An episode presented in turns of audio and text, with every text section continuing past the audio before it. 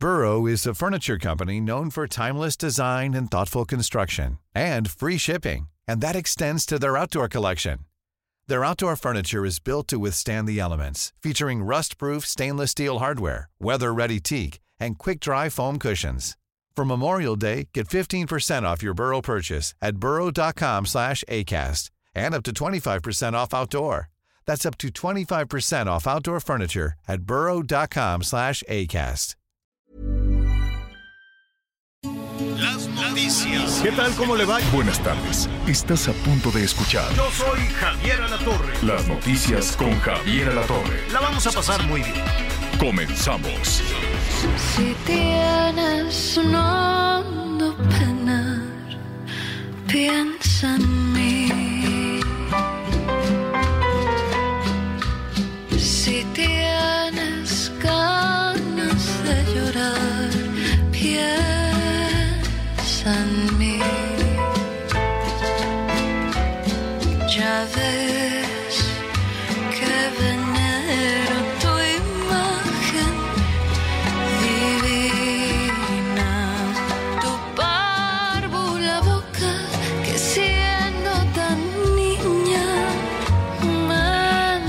¿Qué voz tiene Ángela Aguilar? Y no puede ser de otra manera con esa familia, con esa tradición. Eh, felicidades, Angelita Aguilar. Piensa en mí se llama y es el nuevo lanzamiento. Bueno, pues así lo saludamos. Este inicio de semana un poquito caluroso, ¿eh? Atención en la Ciudad de México porque seguirán, eh, vamos a continuar con esta ola de calor. Igual son, ahorita le voy a decir con toda precisión, son 17 estados que van a tener temperaturas por arriba de los 40. Así es que ya lo sabe, muchísima precaución. Es la tercera onda de calor en el país, la tercera de muchas, pero pues ya sabe, aquí vamos enumerando todo. Hasta 45 en Baja California. Saludos en Mexicali, mi tía, mis primos, en fin, qué barbaridad, 45, no sabe. A mí me ha tocado estos, eh, estas temperaturas, los árboles se tuestan porque todo es seco, seco. Entonces, Baja California 45, en Campeche, en Chiapas, también van a tener estas temperaturas superiores a los 45, Guerrero también, aunque el calor es distinto, es una humedad, anda uno con la ropa pegada, todo sudoroso. Entonces, ya lo sabe, vamos a tener también, hay una alerta por, eh, por altas temperaturas en la Ciudad de México. Hidrátese muy bien, nada extraordinario, por arriba de los 30 grados, eh, para, em, para no tener mayor, mayor complicación. Saludos a Coahuila. Qué jornada electoral la de ayer, también con un calorón, pero la gente salió a votar. Sí, bueno, el, sesenta y tantos por ciento, ¿no? Un poquito más arriba del 60 por ciento. Ya sabemos que ganó el PRI con los, eh, eh, ¿cómo se llama? Con los eh, partidos eh, con los cuales eh, se fue en alianza para esta participación. Al ratito le vamos a decir, arrasó, ¿eh? Arrasó el candidato del PRI, el candidato de Morena se quedó ya muy, muy, muy abajo. Y también le vamos a poner, eh, le vamos a ofrecer todos los datos, todos los detalles de la elección en el estado, en el estado de México, donde ganó la maestra Delfina, ganó Morena con sus, eh, con sus aliados, ocho puntos. Eh, en Coahuila sí la distancia fue feroz.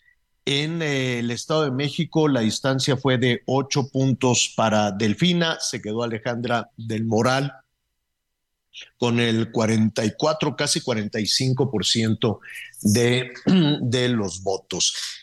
Ah, ¿qué quiere que le diga? Le adelanto ahí un poquito, lo vamos a estar platicando. Yo siempre me quiero imaginar qué pasaría si tuviéramos una mayor este, conciencia cívica, ¿no?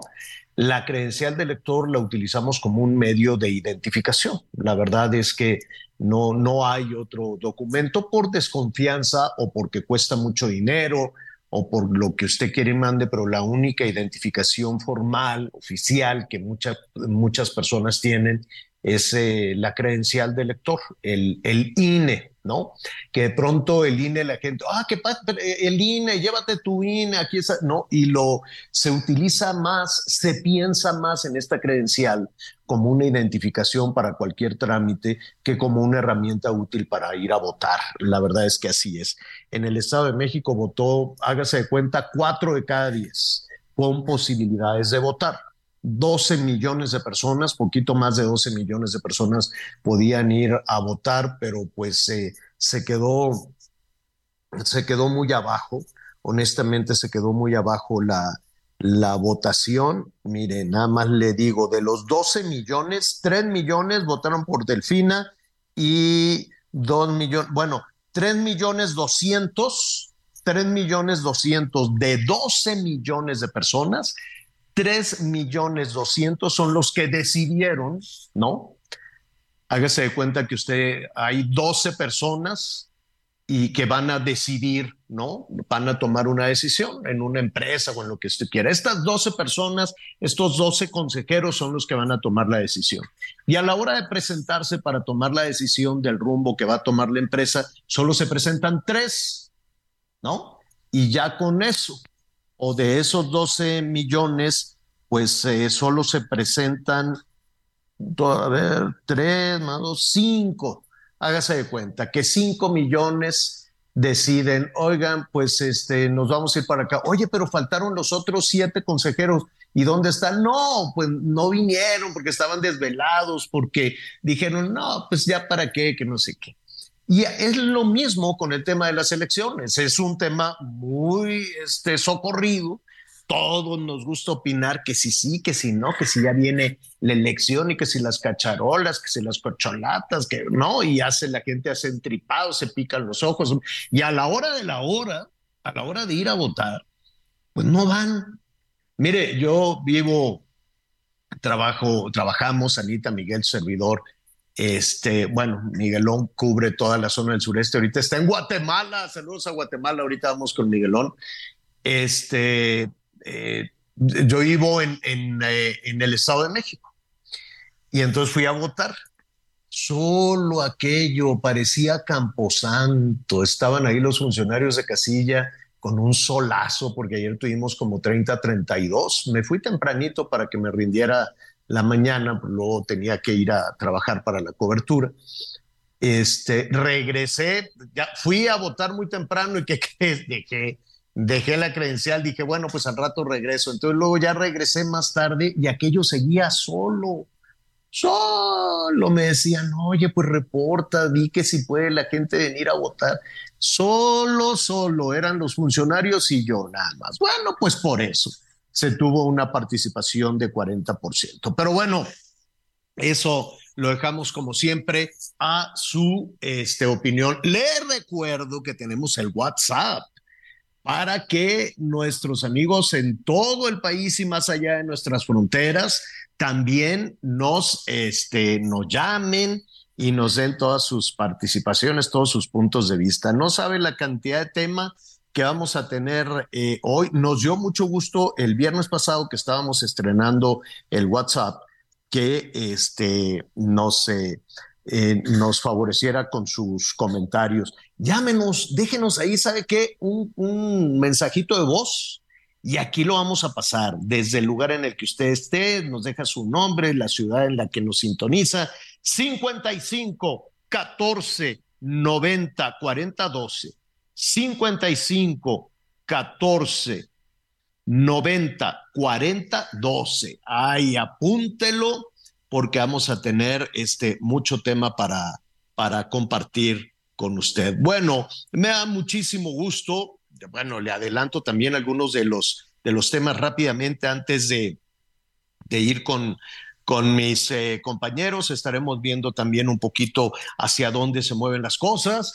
Eh, yo no sé si Alfredo del Mazo ya tiene embajada o, todavía, o todavía no, pero pues bueno, ya estaremos ahí revisando. Pues ya ve que todos los candidatos de, partidos distintos a Morena, eh, todos los candidatos, todos los gobernadores de partidos distintos a Morena, pues les dan este premio, ¿no? Que no debería el servicio exterior mexicano es un asunto muy serio. Yo me imagino que los diplomáticos de carrera, ¿no? Todos aquellos que han construido la política exterior mexicana, pues se quedan alzando la ceja cada vez que se utiliza como una suerte de recompensa eh, y mandan a cada personaje a representar a México, que Dios te guarde. Entonces, pues ya se convirtió en un tema así de, de ¿cómo se llama? De embajada. Entonces, Alfredo del Mazo, al eh, embajador saliente de Coahuila no creo que le vayan a dar nada, ni, ni las gracias, pero bueno, son las cosas, así es como está sucediendo todo esto. Rápidamente, le adelanto que vamos a estar eh, checando con Argentina, ya detuvieron a un machuchón de Segalmex, al Manuel Lozano. Y mire, hay muchos vericuetos ahí porque lo detuvieron el 28 que fue domingo 28 y nos fuimos a enterar apenas el viernes. Este, Manuel eh, Lozano, pues era uno de los directivos de Segalmex. Las cuentas del robo de Segalmex ascienden a 15 mil millones de pesos, 15 mil. ¿Dónde esconden estos funcionarios 15 mil millones de pesos? ¿Cómo los esconden? ¿Cómo triangulan? ¿En qué cuentas? ¿Cómo se los gastan? En fin, vamos a platicar eh, al rato con nuestros eh, amigos de Mexicanos contra la Corrupción y la Impunidad, que fueron ellos los que pusieron el dedo en la llaga, los que detonaron todo esto. Me da muchísimo gusto saludar a mis compañeros Anita Lomelí y Miguel Aquino. ¿Cómo están?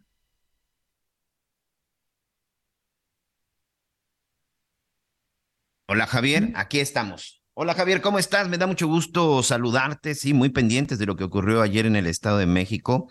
Y tienes mucha razón, ¿eh? Sobre todo cuando uno empieza a revisar las cifras. Eh, efectivamente, lo saludo desde Guatemala, en la ciudad de Guatemala, en donde aquí también habrá elecciones y ya más adelante les estaré contando. La verdad es que de pronto es cuando uno, uno no entiende y dice a dónde va a tirar, a dónde se va a tirar el dinero de una elección la participación que hubo en el Estado de México, evidentemente a la hora de revisar el costo, nos vamos a dar cuenta que esos votos del 40%, pues que fueron votos carísimos, Anita Lomeli. ¿Cómo estás? Muy bien, Miguel. Hola, Javier, y saludos a todos. Bueno, pues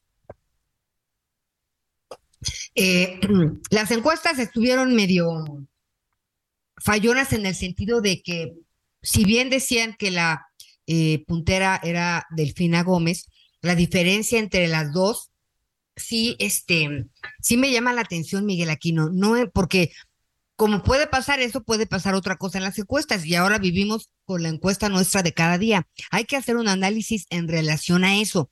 Y sí, em, el tema de votar tiene mucho que ver con, eh, pues, es un derecho ciudadano, es una responsabilidad civil, es una cuestión de cultura, ¿no? Nosotros tenemos que enseñarle a los que vienen atrás que lo que opinemos vale, porque si nada más nos la pasamos criticando en la sobremesa y en, eh, eh, y, en, la, en el arte este de la comentocracia, pues la verdad es que pues es una tragedia para las y los mexicanos, que no seamos capaces realmente de salir y ejercer un día, uno nada más, este, nuestro voto. Sí es una tristeza que no haya sido una votación pues importante, hablando desde el punto de vista de, de, los participantes, sí hay que analizarlo.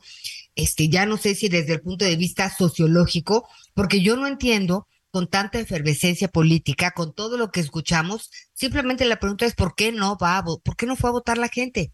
¿Por qué no fue a votar la gente? Fíjate que en la mañana había un tráfico tremendo en la carretera de la Ciudad de México a Toluca. Este, porque pues las casetas, las casillas, a dónde votaban unos, a dónde votaban otros, este, pero después sí se hizo un poquito como que de despoblado. Este, entonces, pues bueno, ya queda para el análisis, ¿no? Ahí están los resultados. Los próximos gobernadores, ¿no? Pues tanto en Coahuila como en el Estado de México entran en, tomarán posesión el próximo 15 de septiembre. Así que pues ya en cuanto les entreguen su, su documento de pues gobernadores electos, gobernador y gobernador electo, pues entonces eh, lo que habrá que hacer es este el tema de la transición y todo esto. Y pues ya no falta nada, Miguel, aquí no estamos en qué? Junio, julio, agosto, dos meses, dos meses, 15 días es lo que, bueno, casi tres con lo que queda de junio. Este, entonces, pues yo, bueno, este, este arroz ya se coció y ahora sí viene, eh, ¿qué va a pasar en la Ciudad de México? No, no sé, no, tú estás por allá, pero te informo que ya encontrarás más bardas y más lonas cuando regreses a tu eh, Cancún, Quintana Roo. En la Ciudad de México, con lo poquito que circulé hoy, ya hay espectaculares de eh, las corcholatas por un lado y por el otro lado, pues de algunos aspirantes a, a gobernar la Ciudad de México. Entonces, pues bueno, va a ser muy interesante este asunto, a ver, a ver qué sucede. Sí, a ver, a ver, a ver qué sucede, pero yo sigo insistiendo, ¿cuánto nos cuestan las elecciones? ¿Cuánto nos cuestan todos estos procesos electorales? Y yo no sé si es indiferencia o simple y sencillamente ya un hartazgo que tienen los ciudadanos de los políticos, Anita, pero la verdad es que eh, de repente, a pesar de que son muy, muy, muy intensas las discusiones que uno puede tener, a la gente ya no le interesa la política, a la gente simple y sencillamente ya está cansado de los políticos y no importa el partido que sea, no importa si es tricolor, no importa si es vino tinto, no importa si es azul, lo que vimos por lo menos en el Estado de México nos marca de que la gente ya está hasta el copete, por no utilizar otra palabra, de los políticos. Sin duda, sí es algo de que se tiene que reflexionar. Y al final, ¿quién tiene la culpa de todo esto? Los mismos políticos, ¿eh? Rápidamente, a- a- en cuanto tengamos para ver si ya tenemos ahorita nuestra primera entrevista. Estoy en Guatemala. Estoy en Guatemala, que estoy haciendo unos trabajos relacionados, ya saben, con el tema de narcotráfico y, y sobre todo la zona de América Central y estaré entrevistando aquí algunas personas que formaron parte de los Mara Salvatrucha. Pero me encontré con que el próximo 25 de junio va a haber elecciones en Guatemala para presidente. ¿Sabes cuántos candidatos hay que están buscando la presidencia en Guatemala? Ojo, es para vicepresidente y vicepresidente, van en fórmula. ¿Sabes cuántos candidatos hay, Anita Lomelí? ¿Sabes cuántos candidatos hay, amigos? Sí, 23. Ándale. 23 candidatos. 23 candidatos, 23 fórmulas están buscando la presidencia en Guatemala. Solo estamos hablando de candidatos. Aparte, también, bueno, pues faltan los que estarán gobernando este, los distritos, los que estarán en los municipios, se van a elegir también Congreso. Estamos hablando de más de 2.000 candidatos. Las calles en Guatemala están tapizadas de basura electoral.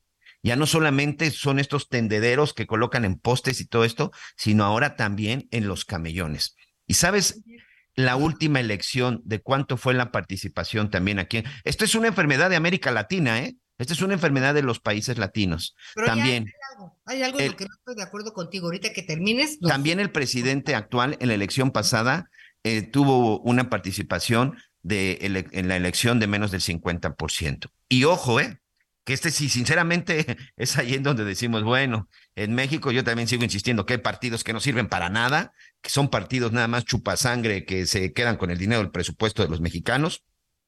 Y creo que solamente podríamos funcionar con dos o tres partidos. Yo siempre he creído que sería lo mejor deshacernos de todos estos partidos. Insisto que no sirven absolutamente para nada. Pero bueno, acá ahorita en este momento hay 23. Pero bueno, ya nada más para concluir, ¿cuál es el tema finalmente acá? Esta indiferencia que existe por parte de los ciudadanos para con los políticos, porque dicen, sea el que sea, al final estamos en la misma situación, No, en la no, misma Javier, circunstancia. Mira, sí No, entiendo ¿qué, lo que Anita? Estás, entiendo lo que tú estás diciendo. Es un argumento, eh, bueno, es el argumento, ¿no? Este, y la apatía que No, no es un argumento, es la realidad de lo que que pasó en el Estado de México. eh, Que puede, que puede existir entre, en, en la ciudadanía. Pero, pues entonces, mira, es muy fácil. Estamos como estamos porque hacemos lo que hacemos y somos lo que somos. Entonces, y, y yo creo que sí, la responsabilidad de los políticos queda clara, ¿no? Estamos desilusionados. Esa es una, esa es una realidad. No conozco a ningún niño que tenga, que diga, no, yo quisiera ser un diputado o un senador. Ninguno, nunca, nunca he escuchado que, que sean inspiracionales nuestros legisladores o las y los políticos en general, ¿no? Hay, por supuesto, excepciones, pero Miguel Aquino, tenemos también que tomar una responsabilidad como ciudadanos. Si no pensamos que realmente puede valer nuestra voz, ¿no? Ah, pero eso sí, tenemos que trabajar en equipo, tenemos que ir todos y tenemos que manifestarnos. Si no, no sirve de nada.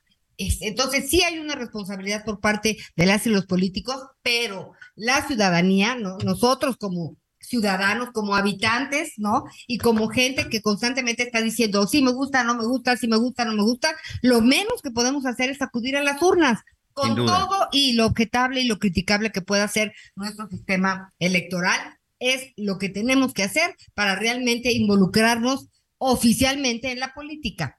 Eh, pero sí tenemos que buscar, usted decía yo, yo no sé si con un sociólogo para tratar de entender, porque todo parecía que iba a ser una votación muy copiosa y o decepción. Y parece que ya tenemos nuestra entrevistada.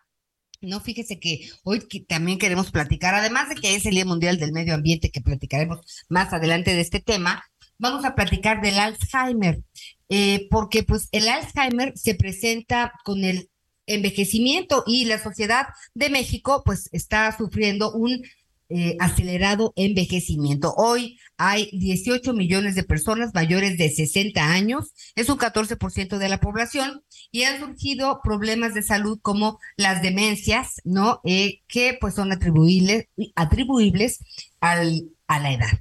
Por eso nos da mucho gusto en esta ocasión pues saludar a, ¿dónde, dónde lo tengo? Aquí está.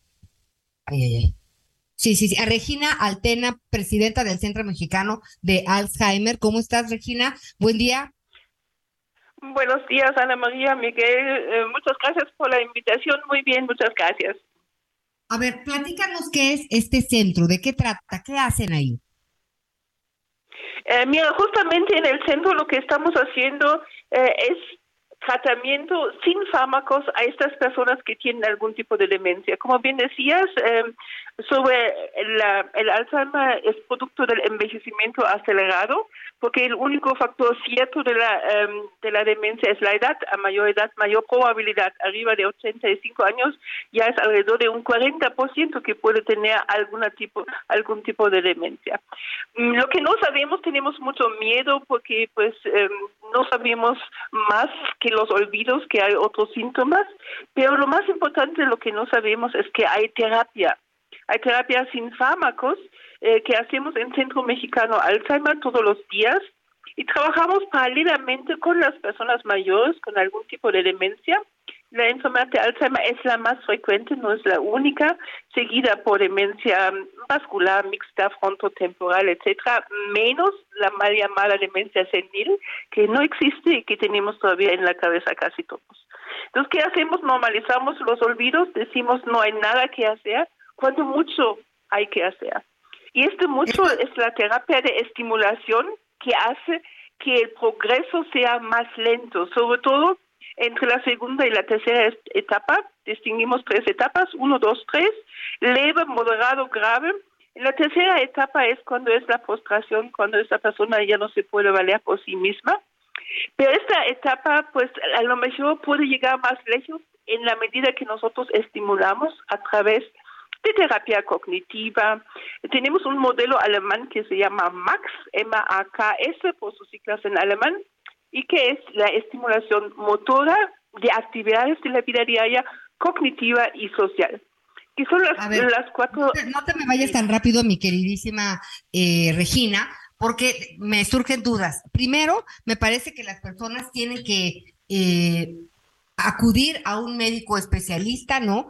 que realmente les diga cuál es su padecimiento. Y a partir de aquí, pues entonces podemos empezar a hablar de estas terapias que, que nos estás platicando que existen sin, sin fármacos.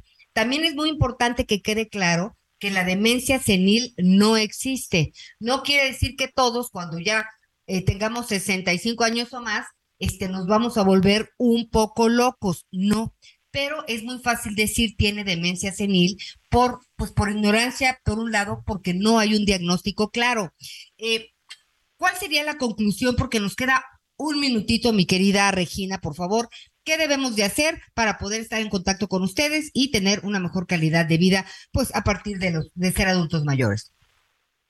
Sí, justamente lo que tenemos que hacer es llevarlo en conocer, comprender y aceptar la enfermedad si somos cuidadores o familiares Entonces, llevar tempranamente con los primeros síntomas y no solamente el olvido, sino también problemas de lenguaje, desorientación, fallas de juicio, eh, etcétera, cambios en la personalidad con un geriatra, pero también de manera preventiva, Ana María y quienes nos escuchan, las personas mayores pueden participar con nosotros. Se pueden buscar al Centro Mexicano Alzheimer en nuestras redes sociales, en Facebook e Instagram y nos pueden llamar en la Ciudad de México al 55 89 91 4000 55 89 91 4000 allí nos pueden encontrar. Estamos de lunes a viernes trabajando en la mañana de 9 a 1 y en la tarde de 3 a 7 te agradezco mucho, Regina Altena, presidenta del Centro Mexicano de Alzheimer. Estaremos en contacto. Buen día. Gracias, buen día. Gracias. Pues bueno, ¿le parece si hacemos nuestra primera pausa del día? Regresamos en las noticias con Javier a la Torre. Hay muchas cosas que platicar. Conéctate con Javier a través de Twitter, arroba javier-alatorre. Sigue con nosotros. Volvemos con más noticias. Antes que los demás. Todavía hay más información. Continuamos. Las noticias en resumen. Al menos siete hombres muertos y tres heridos fue el saldo de un ataque armado contra víctimas de desplazamiento forzado en la comunidad zapatista de Polo, municipio de Chenaló, Chiapas. De acuerdo con los reportes, sujetos armados irrumpieron en una bodega donde se encontraban los desplazados de Santa Marta y comenzaron a realizar disparos con arma de fuego. Un tribunal colegiado negó un amparo al narcotraficante Rafael Caro Quintero contra la orden de traslado con fines de extradición a los Estados Unidos. Esto debido a que la Fiscalía General de la República rechazó que exista orden para trasladar a Caro Quintero del penal del Altiplano, donde se encuentra actualmente a otro centro de reclusión. El locutor Pablo Salgado Espinosa, conocido como el Clavo Camaleón, murió en un ataque armado en Iguala Guerrero. De acuerdo con medios locales, fue atacado cuando circulaba a bordo de su vehículo por el periférico sur de Iguala. Hasta el momento no hay detenidos. Hoy el dólar se compra en 16 pesos con 97 centavos y se vende en 17 con 89.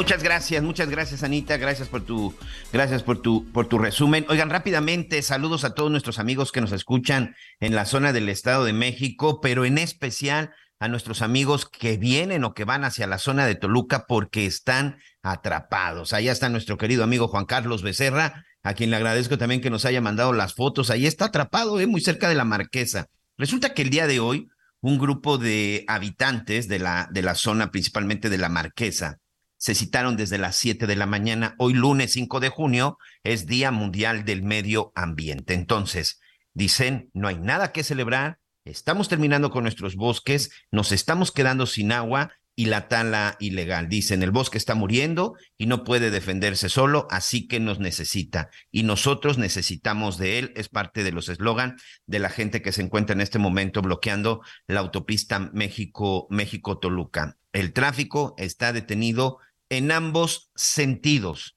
La gente que quiera llegar a la capital del Estado de México no lo va a poder hacer y quien pretendía llegar hacia la Ciudad de México, como es el caso de nuestro amigo Juan Carlos Becerra, que precisamente se encuentra en Toluca, pues el día de hoy pues se quedó ahí atrapado. Y literal, Anita, ni para atrás ni para adelante. Entonces, hay que tomar precauciones, tomen sus previsiones, porque en este momento, bueno, pues está bastante complicada. La, bueno, no, ni siquiera está complicada, está detenida, literal, está detenida la circulación en la autopista eh, México, México-Toluca. Pues paciencia, mis queridos amigos Muchas gracias, ahí está. No se le olvida, no se le olvida el oficio de reportero a nuestro querido Juan Carlos Becerra y eso me da mucho gusto, Anita Lomeli. Ay, claro que sí, un saludo por ahí y pues ten paciencia, querido amigo. Gracias. Hoy vamos a platicar de un tema que me parece que la mayoría de los mexicanos normalmente, no sé si nos da miedo o simple y sencillamente no nos gusta hablar de él. Tiene que ver con la muerte, pero sobre todo con una muerte digna. Hace unos días, precisamente, una asociación, el derecho a morir dignamente, emitió, dio a conocer una encuesta, una encuesta muy reciente en donde, ¿qué opinan los mexicanos acerca de la eutanasia, acerca de la muerte asistida? Sorprendente los resultados. Siete de cada diez mexicanos están de acuerdo con la muerte digna, sobre todo cuando exista una enfermedad terminal. El día de hoy le quiero dar la bienvenida y quien va a estar eh, eh, colaborando con nosotros constantemente, Selene Ávila. Eh, muchos años conociéndola como reportera, seguramente usted lo ubica perfectamente, hoy también como analista político, y un tema que para ti no es desconocido, este, Selene, que tiene que ver con este asunto de la muerte asistida, porque hay un tema aunque podría ser nuestro derecho, legalmente no existe en México. Legalmente se puede decir que está prohibida. Selene Ávila, analista político, ¿cómo estás? Me da mucho gusto saludarte y darte la bienvenida a este espacio en las noticias con Javier La Torre. Al contrario, muchas gracias, querido Miguel. Un abrazo con mucho cariño para ti, para mi querida Anita, por supuesto para Javier Alatorre, aunque no esté ahorita en el estudio, seguramente nos está escuchando, y para todo eh, el auditorio del Heraldo Radio. Efectivamente, la palabra eutanasia, de solamente decirla, nos provoca pues una reacción adversa. Es un tema que tiene componentes y aristas que tocan lo moral, lo jurídico, lo ético, lo presupuestario, etcétera. Fíjate, si analizamos la palabra griega, viene de eu, bueno, y tanatos, muerte, muerte digna, por eso también le llaman, o muerte sin dolor.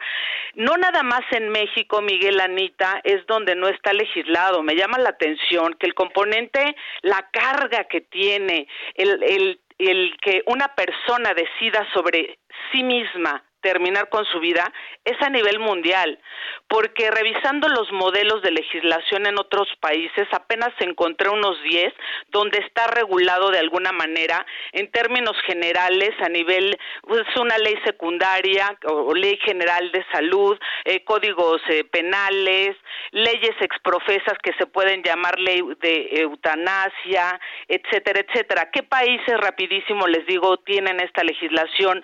Holanda la tiene en el Código Penal, por ejemplo, Bélgica, que tiene una ley exprofeso de eutanasia, Luxemburgo, Suiza lo tiene en el Código Penal, por ejemplo.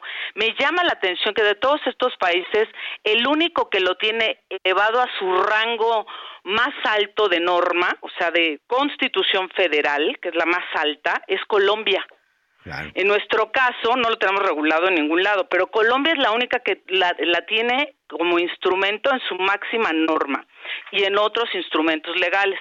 Estados Unidos solamente en tres eh, estados como en Oregon, en Washington y en Montana lo tienen regulado y lo llaman suicidio asistido. Pero también, por ejemplo, en Países Bajos tenemos la ley de terminación de la vida propia, si le llaman. En Bélgica se, se llama también ley de eutanasia. En Luxemburgo se llama ley de cuidados paliativos y eutanasia. En fin, Canadá, por ejemplo, le llama ley C14 de ayuda médica a morir. Australia la llama ley de muerte asistida. Nueva Zelanda eh, la llama ley de elección al final de la vida. En fin, con esto concluyo. ¿En qué momento jurídico estamos aquí en México? Porque eso es algo muy importante.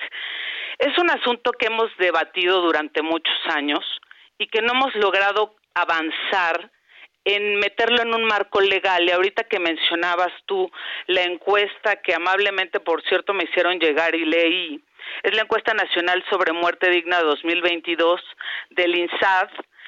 Me llama la atención que el 70% de la gente refirió estar a favor de que los marcos legales se modifiquen para que las personas enfermas terminales o que ya tengan una calidad de vida que no les permita estar en plenitud y, con dignidad, puedan, si así lo deciden, terminar con su vida. ¿Cuál es el momento jurídico en el que estamos ahorita? En la Comisión de Salud de la Cámara de Diputados hace unos meses se realizaron diversos foros en la materia hay propuestas para regularla a nivel lo que se conoce como leyes secundarias en la Ley General de Salud y también para tocar el Código Penal Federal y permitir que los médicos tratantes puedan, bajo ciertas características, candados, no es que cualquier persona pueda eh, tener acceso a ello, sino que tiene que haber candados, tiene que intervenir la Secretaría de Salud, tiene que ser un enfermo terminal, tiene que ser un médico, etcétera, etcétera, pero puedan inducir activamente esta muerte anticipada para pacientes en situación crítica o terminal que hayan expresado su consentimiento para tener esta muerte digna sin dolor en términos que marca la ley y los candados a los que ahorita no voy a referirme. Porque a lo que yo quiero ir es a algo mayor. La propuesta está a este nivel de la ley de salud y de quitarle lo punitivo, como se le llama el castigo, para que quien así lo decida y cumpla con los requisitos, pues no castigues al médico. Entonces ahí tenemos que hacer una reforma. Perdón que te interrumpa. Perdón que te interrumpa, Selene, como ocurrió hace un tiempo cuando empezó con este tema de la interrupción de los embarazos que prácticamente se hizo lo mismo, porque muchos médicos decían, oye, a ver, espérame, pero aunque la, la, mujer decida interrumpir el embarazo, tiene que llevarse a cabo un procedimiento médico. ¿Qué ley me protege que si yo le eh, eh, lo llevo a cabo, no me involucro en un delito? Creo que prácticamente estaríamos hablando de algo similar. Eh, sí, estaríamos efectivamente eh, hablando de algo similar que en el bordado fino de la hechura parlamentaria se tiene que precisar para proteger también al personal médico, en efecto, y es muy puntual tu señalamiento. Ahora bien, Anita, también te quería comentar, eh, yo veo bien la propuesta que tenemos, los foros que se han realizado, pero yo soy de otra idea mayor. Yo coincido con el modelo colombiano, de elevarlo a rango constitucional en la jerga se dice sobre la constitución no hay nada y no hay nadie, por lo menos en teoría, ¿eh? en jerarquía constitucional y en papel. Ojalá se hicieran efectivos siempre los derechos, a eso habría que apostarle, ¿no? Pero ¿por qué lo, lo, lo veo como un derecho humano? Porque va en concordancia con otros principios jurídicos que se llaman pro persona, libre desarrollo de la personalidad, que qué implica?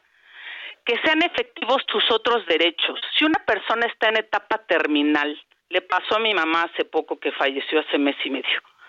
Si ya están en condiciones en las que su vida ya no es digna, ya no pueden valerse por sí mismos y ellos deciden, deciden que quieren apoyo para terminar con su vida, lo único que les das es el instrumento legal que les permita hacerlo, ya sea por una acción directa del médico, que se conoce como eutanasia, o muerte asistida o muerte sin dolor, o lo que se conoce como suicidio asistido, que es el médico le suministra al paciente el fármaco y el paciente hace la acción.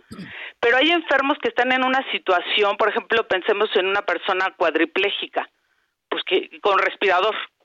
Sería imposible que se suministrara el fármaco letal. Claro, Entonces ahí tendría que haber una acción directa del médico y todo tendría que regularse, pero como un derecho humano que no, no atente contra los otros derechos que están puestos en la Constitución, que también son fundamentales, que tienen que ver con derecho a tu calidad de vida y a una serie de tu derecho a la salud. Por ejemplo, puesto en el cuarto constitucional, pues ya que derecho a la salud pues se está menoscabando porque salud ya no tienes. Claro. Oye, aquí hay un pues, tema interesante cuando dices elevarlo a rango constitucional. Es un trabajo entonces del legislativo, Selene. Sí, sin duda. Tenemos que ajustar primero los marcos legales te digo, yo le apostaría que sea primero norma fundamental, constitución, carta magna, como le quieran llamar. Después, por supuesto, que tiene que bajar a las legislaciones secundarias, que es la Ley General de Salud. Se tiene que revisar el Código Penal Federal. Se tiene que bajar este, con la Secretaría de Salud, con los reglamentos, con las plataformas. Hay una propuesta que plantea hacer un registro nacional de cuidados paliativos, que es otra cosa, pero que también tiene que ver con, con suministrar fármacos a las personas que están en etapa terminal para que no sufran y de muerte digna sin dolor a través de una plataforma digital que pudiéramos crear en línea para la Secretaría de Salud.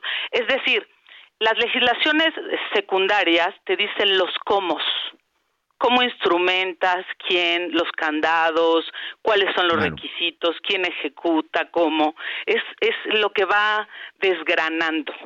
Lo que pones en la Constitución, que está hasta arriba, es lo que conviertes en un derecho humano. Entonces yo digo, primero vamos a convertirlo en un derecho humano, luego lo bajamos a la Constitución.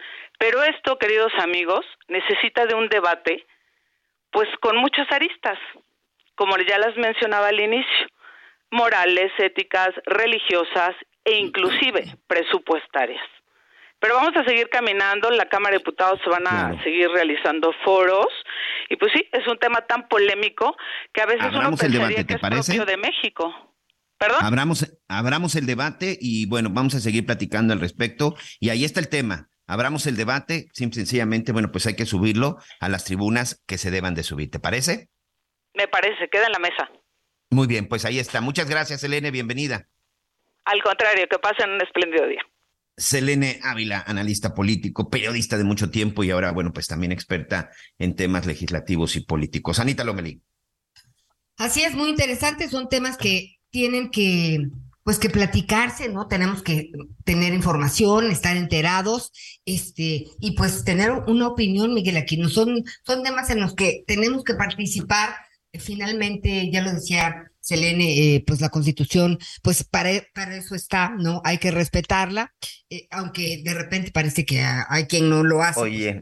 Finalmente, pues es, es este, la carta magna, ¿no? La por la cual nos regimos y este, es importante hablar y tocar estos temas como la eutanasia, aunque sí, eh, a mucha gente, pues, pues son temas que no le, no le agradan, ¿no? Y la muerte, pues da miedo, pero finalmente hay que enfrentarla oye, de la mejor forma eso, posible. Eso es algo en lo que coincidimos todos los habitantes de este planeta, ¿eh? Del color que quieras, de la religión que quieras, incluso del estatus social que quieras. En lo único que vamos a coincidir es que nos vamos a morir. Pero ahí es el tema y por supuesto que lo vamos a seguir discutiendo. Ya tenemos nuestro siguiente entrevistado, Anita. Sale. Gracias, gracias Miguelito. Seguiremos hablando del tema. Un beso a Selene. Eh, y bueno, fíjese que, pues aquí no hace mucho hablamos de Cecilia Monzón, es una mujer en Puebla, una abogada, este, y pues que ella fue víctima de feminicidio. Este, y bueno, se, se detuvo finalmente al autor eh, intelectual del asesinato Javier López Zavala, la abogada había denunciado a este político pues hace años por abandono de menor, ¿no? Y también por impago de la pensión alimenticia del hijo, pues que tenían ellos en común. Esto se lo platico como contexto, porque es, porque es muy importante eh, tener esto, situaciones como estas en tele, digo, en, en mente, para eh, referirnos a la ley 3 de 3 contra la violencia. El 29 de mayo se publicó la ley 3 de 3 en el Diario Oficial de la Federación.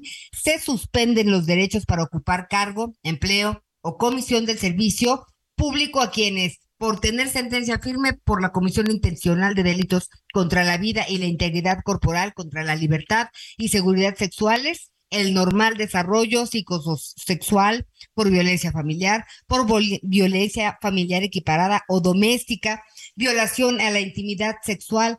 En fin, es un tema que es muy, muy, muy importante y yo celebro, como seguramente muchas personas, pues que finalmente ya eh, sea un decreto y esté en el diario, sea, ya, ya, lo tengamos en el diario oficial de la Federación. Por esta razón queremos platicar con María Elena Esparza Guevara, presidenta de la Asociación Civil Hola Violeta, porque pues queremos conocer ¿Cómo ves esta, esta situación? ¿Sirve de algo?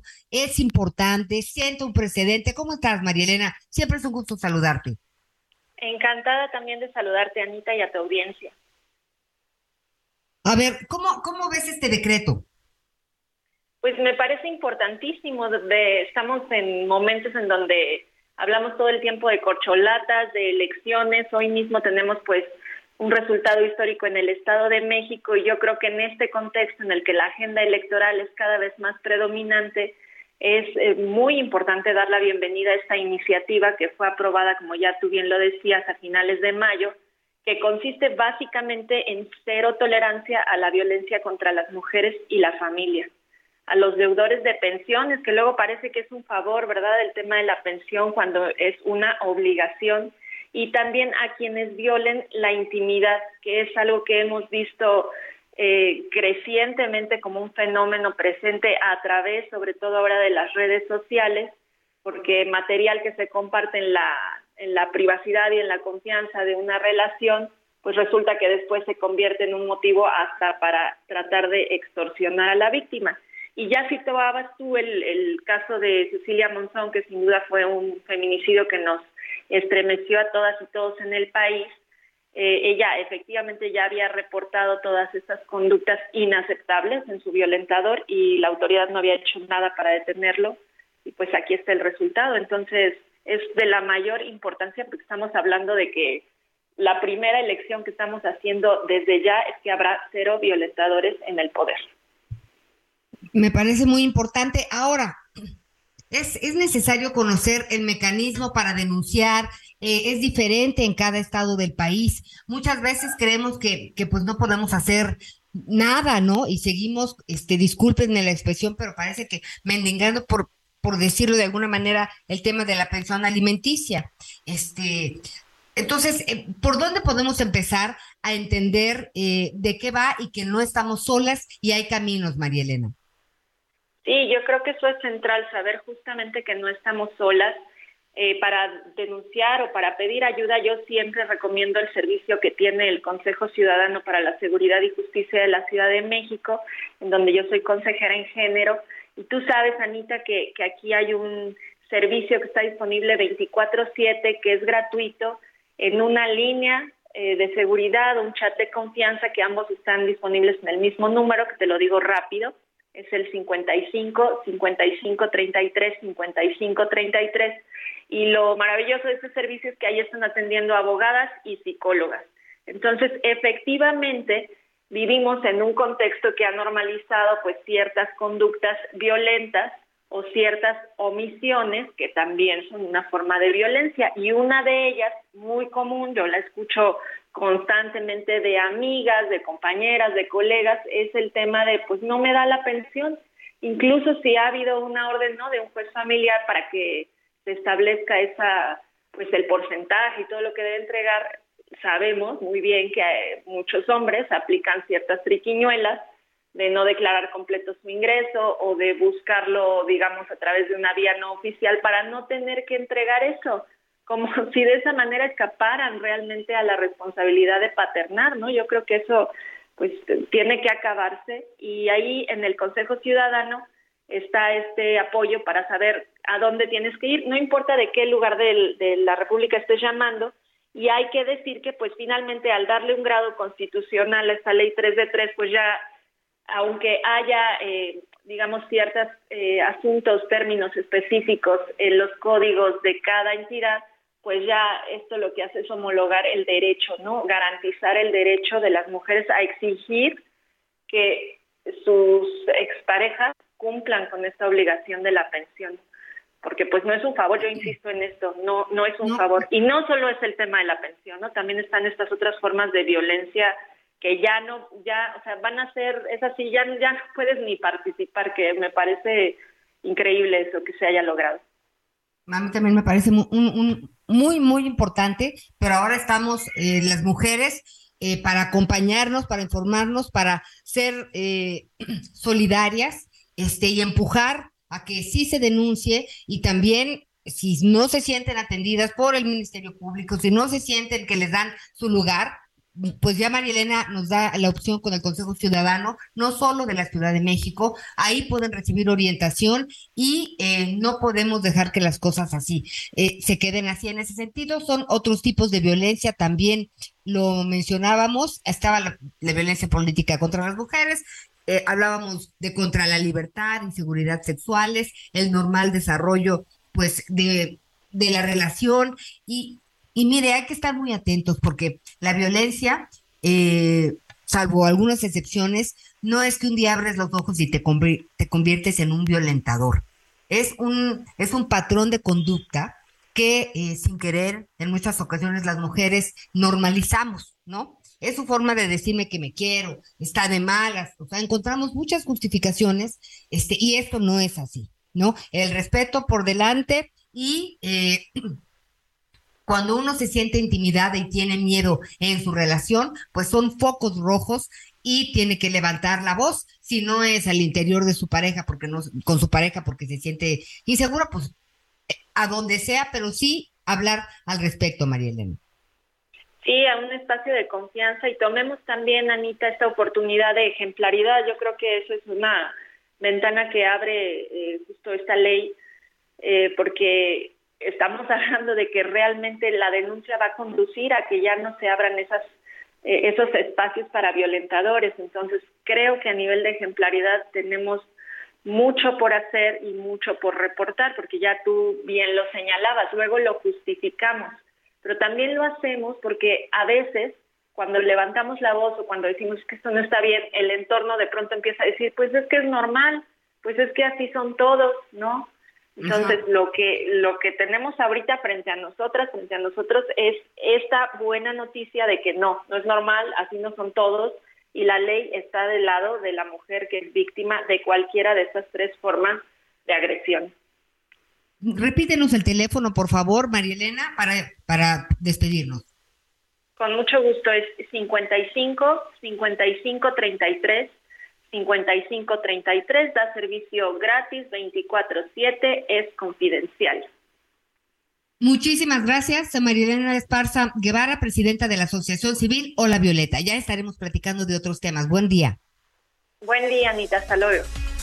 Hacemos una pausa y enseguida estamos de regreso.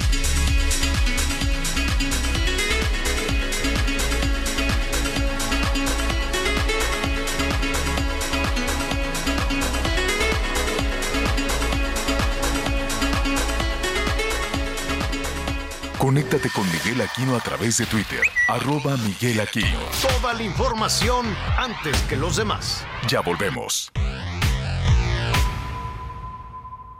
Todavía hay más información. Continuamos. When you're ready to pop the question, the last thing you want to do is second guess the ring. At BlueNile.com, you can design a one-of-a-kind ring with the ease and convenience of shopping online. Choose your diamond and setting. When you find the one, you'll get it delivered right to your door. Go to Bluenile.com and use promo code LISTEN to get $50 off your purchase of $500 or more. That's code LISTEN at Bluenile.com for $50 off your purchase. Bluenile.com code LISTEN. ¿Qué tal? Soy Carlos Talancón desde McAllen. Es un verdadero placer mantener contacto con mi México querido a través de ustedes de lunes a viernes. Dos extraordinarias horas, horas que disfruto plenamente. Muchas gracias y muchas felicidades por tener un excelente programa. Gracias, Carlos. Gracias a todos nuestros amigos allá en McAllen. Qué gusto que, que pues vamos a acompañarnos todos los días a través de la 93.5 de la FM en Huntsville eh, no, no, no. En McAllen es 93.5. Saludos McAllen, qué calorón está haciendo ya, ¿eh? Y en Huntsville en el 104.3 de la FM. Y qué bueno que ya tiene ahí apuntado, mire, agréguelo en su, de una vez en su dispositivo, como le dicen al teléfono. Ahí en el teléfono celular pongan noticias con Javier La Torre. Aquí va. 55 14 90 40 12 55 14 90 40 12 Ah, está facilito, está muy bien. Póngale, ah, es el WhatsApp de Anita, o es el WhatsApp del Miguelón, o es el WhatsApp de su servidor, Evo. Pero en McAllen nos escuchan por el 91.7 de FM, en Ah, Brownsville el Heraldo Radio 93.5 de FM y en Huntsville Now Media 104.3 por FM. Ahí ya están los ajustes precisos para que nos escuchen y acompañen. O sea que lo dije mal o cómo. Un poquito.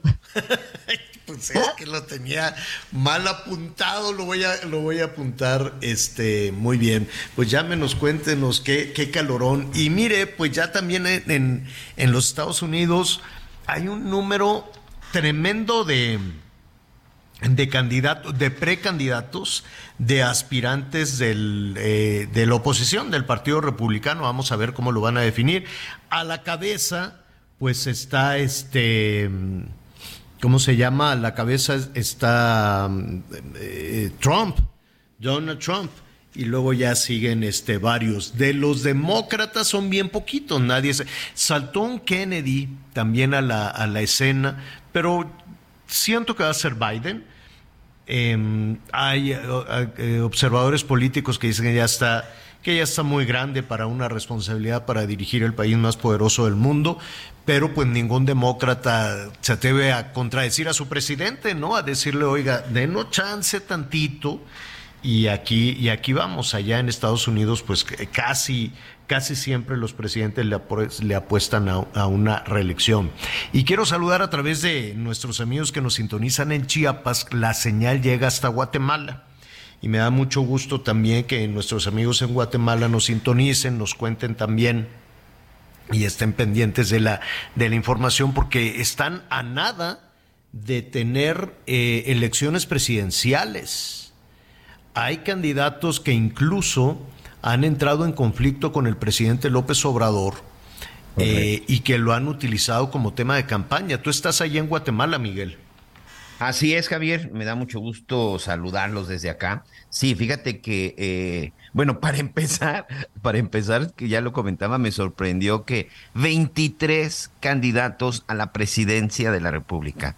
Hay 23 candidatos aquí en Guatemala que el próximo 25 de junio van a votar, este, bueno, donde que van a ser votados para ser presidentes. Y ojo, de esos 23 candidatos, el ganador debe alcanzar por lo menos el 50% más uno, situación que sinceramente la veo muy complicada. Y si no la alcanza, los primeros, los primeros que queden, este, van a volver a una segunda vuelta hasta que se alcance el 50 más uno. Están preocupados aquí en Guatemala en la cuestión política porque en la elección pasada la participación fue pues igual que en México, que la del Estado de México en esta ocasión, por debajo del 50%. Pero por lo pronto, las calles de Guatemala están invadidas de basura electoral, porque acá todavía sí les permiten estos tendederos y los cables y los postes y los árboles y hasta como una especie. Ahí es un transerío. Digo, con todo respeto, yo espero que no.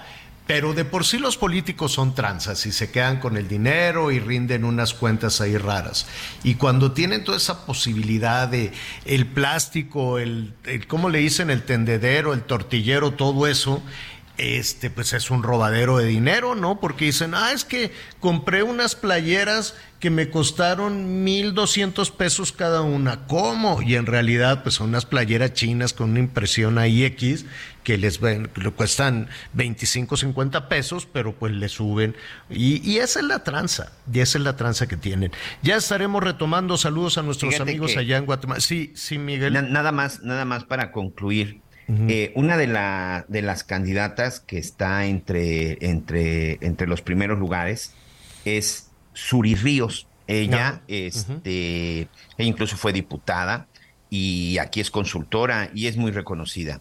Ella fue la que entró en una controversia con el presidente López Obrador cuando el presidente decía el tema este de, eh, de un exguerrillero de un exguerrillero en donde él pedía que se le, que se le liberara, el exguerrillero César Montes, y sobre todo de que estaban pidiendo que asilo político. Suri Ríos fue una de las candidatas a la presidencia que le dijo al presidente López Obrador, uno, pues que no interviniera, y de dos, que cómo era posible que estuviera defendiendo a un asesino y que lo quisiera tratar este, hasta con un indulto, ¿no?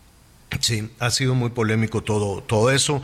Lo vamos a retomar porque vamos a presentar a nuestro siguiente invitado. Bueno, antes de ir con él, déjeme decirle que hoy había mucha expectativa alrededor de Marcelo Ebrard, una de las corcholatas más. A mí, ya yo insisto, me parece despectivo que le digan corcholatas o que sean las corcholatas del el jefe del ejecutivo, ¿no? Pero en fin, así, así se les puso. Y, así se les ha reconocido ellos no se atreven a decir que no les gusta que les digan así, pero en el fondo yo creo que no. Entonces, se, todo indicaba que hoy, y en el terreno de la especulación política, que hoy Marcelo decía adiós, que te vaya bien, yo ya me voy a meter de lleno como hijo desobediente a la campaña por la candidatura de Morena a la presidencia de la República. Ese mensaje iba a ser hoy y que no tiene nada de particular. Él ha insistido, a ver, que, que Claudia y Adán Augusto renuncien, ha dicho, renunciemos todos y, y, en igualdad de condiciones vamos a buscar la candidatura. Marcelo ha dicho, a mí no me gusta la encuesta porque es muy oscuro, nadie sabe cómo la hacen, quién la hace, y tiene toda la razón. En, en las encuestas de Morena, pues es, es, un gran, es un gran misterio, pero pues no le han hecho caso. Es probable que ese anuncio lo haga mañana. Es probable, dicen ahí en todos los, desayunaderos y comederos políticos. Y entonces la, el anuncio que tenía programado para hoy lo va a pasar para mañana y es una de las corcholatas más fuertes. Y la verdad es que pasada la elección de Coahuila y la elección del Estado de México, ahora la atención está en la elección por la presidencia de la República con, con anuncios como este. y por eso nos da, nos da mucho... Eh, eh, ah, perdón. un, un, nada más un segundito, Anita, para presentar al doctor Javier Martín Reyes, investigador del Instituto, valga la redundancia, Investigaciones Jurídicas de la UNAM. Qué gusto saludarte, Javier, ¿cómo estás? Hola, ¿qué tal? Eh, Javier Ana María, como siempre con el gusto de saludarles a ustedes y a todas las personas que nos escuchan. Oye, eh, ¿tú sientes que ya está concluido el, el tema de Coahuila y Estado de México y que ahora en el escenario nos arrancamos con la elección presidencial? Sí, Javier, es más, yo te diría, creo que lo que vimos el día de ayer fue algo paradójicamente atípico, pero que tendría que ser la normalidad democrática y es que cuando hay resultados electorales eh, tan contundentes, no, digamos, eh, incluso el Estado de México, que fue la elección más cerrada, entre comillas, estamos hablando básicamente de nueve puntos que da el conteo rápido, ya no hablemos de Coahuila, donde el margen fue todavía eh, mayor, pues lo lógico y lo que tendrían que hacer políticos y políticas que sean genuinamente demócratas, pues es aceptar la derrota, desearle lo mejor obviamente a las personas que tendrán que asumir esas eh, responsabilidades. Y, hay que decirlo, creo que por fortuna el día de ayer, no, una vez que tuvimos estos resultados muy precisos del conteo rápido, no, de manera muy pronta eh, la candidata, no, este Alejandra del Moral en el Estado de México salió a reconocer el triunfo, no, eh, de Delfina Gómez. También creo que vimos, no, que el segundo lugar en, en Coahuila que fue Armando Guadiana también aceptó los resultados. Esa es una buena noticia, Javier, porque en México ya se nos ha hecho una muy mala costumbre y es que los perdedores no aceptan la derrota, dicen que hubo fraude, y irregularidades, aunque no necesariamente sean lo suficientemente grandes para anular, y luego lo que suelen hacer es irse a un camino largo de los litigios eh, electorales que creo que muchas veces demora innecesariamente las cosas. Eso no sucedió el día de ayer y eso sí hay que decirlo, Javier, es, es una buena noticia. Oye, eh, Martín, y en ese análisis, eh, ahí está, ¿no? Hay un, claro ganador en eh, ganadora y ganador en, en, las dos en las dos entidades, independientemente de los puntos, de la distancia, en fin. En el caso del Estado de México, ¿a qué atribuyes tú el triunfo de Morena? Mira, yo, yo creo que hay, hay una combinación de, de factores, Javier. No hay una yo diría es, es histórica y es que el Estado de México era de las muy pocas entidades federativas que nunca habían vivido, digamos, eh, una alternancia, ¿no? Ya incluso en tiempos de, la democracia era un bastión, todos lo sabemos, eh, del PRI durante muchísimo tiempo, pero también si vamos viendo, eh, Javier, la tendencia histórica de votaciones para el PRI, pues la verdad es que vemos que el PRI había logrado mantener eh, la gubernatura, pero cada vez le costaba eh, más eh, ganarla, ¿no? En su momento Enrique Peña Nieto la ganó con un margen considerable, luego Alfredo del Manso se termina imponiendo a, la propia Delfina, pero ya con un margen más estrecho. Entonces, yo diría, creo que hay una tendencia natural en todas las democracias que es el desgaste de los partidos políticos en el, en el gobierno. Yo creo que en el caso del el PRI, o sea, digamos, sin ninguna duda, es claro que eh, hubo un factor que influyó ahí. Hay otra cosa que también hay, que decirlo, Javier, pues es una tendencia que estamos viendo desde 2018, ¿no? O sea, es decir, el, sistema de partidos en México que tenemos desde esas elecciones de hace cinco años es algo muy diferente a lo que teníamos eh, hace 15, hace 20 años. Durante mucho tiempo vivimos ya en tiempos de la democracia con un sistema que tenía dos grandes partidos que eran el PRI y el PAN, luego teníamos un partido eh, mediano, déjame ponerlo así, que fue el PRD y que luego se dividió en PRD eh, eh, y Morena y luego otros partidos chicos. Bueno, ese sistema se acabó en el 2018. Desde 2018 tenemos un partido que es claramente dominante, que es eh, Morena, ha ganado prácticamente todas las elecciones eh, locales desde el 18 y ha ganado también prácticamente todas las gubernaturas, ¿no? Digamos, el control que tiene hoy Morena y sus aliados en legislaturas locales, por supuesto, es todavía más grande. Sigue habiendo gobernador, gobernadores eh, de, oposición, pero yo te diría también hay una tendencia, ¿no? Que es una reestructuración o un realineamiento del sistema eh, de partidos que termina alcanzando pues a un estado tan diverso como es el Estado de México, ¿no? La, la verdad, Javier, es que si uno ve la geografía, las características que tiene el, el, Estado de México, la verdad es que el Estado de México son varios estados eh, de México y creo que no es ninguna casualidad, ¿no? Que así como Morena había ganado, déjame ponerlo así, en los estados vecinos del, del Estado de México, pues eso creo que se termina eh, eh, reflejando, a pesar, ¿no? Y, ahí yo te diría de, de, un factor importante que fue que la oposición fue unificada en el Estado eh, de, de, México, el PRI y el PAN, que durante mucho tiempo fueron dominantes, el PRD, que también tuvo su presencia, fueron juntos. Creo que lanzaron a una eh, a una a una buena candidata, en, digamos en términos eh, electorales. Yo creo que Alejandra del Moral era una figura que conectaba y que conectaba bien eh, con el electorado, pero sí creo que estas dos grandes tendencias, Javier, el desgaste histórico del PRI sumado a ese enorme peso que tienen Morena eh, y sus aliados, fue lo que termina explicando que por primera vez veamos una alternancia en el Estado de México y que sea una alternancia del partido que hoy domina la escena nacional. Eh, estuve revisando los números de participación y eh, en la elección anterior fue todavía más, más pequeña, siempre andan en los cuarenta y tantos, este con Peña tampoco hubo, se habrán acercado por allá al 50.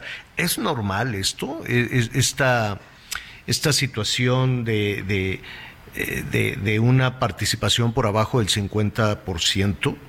Es, es, así sí, es. Pues, esa, es, esa es una de las cosas que yo te diría, Javier, preocupan de la democracia mexicana. Mira, generalmente las mayores tasas de participación en México las vemos cuando hay elecciones presidenciales.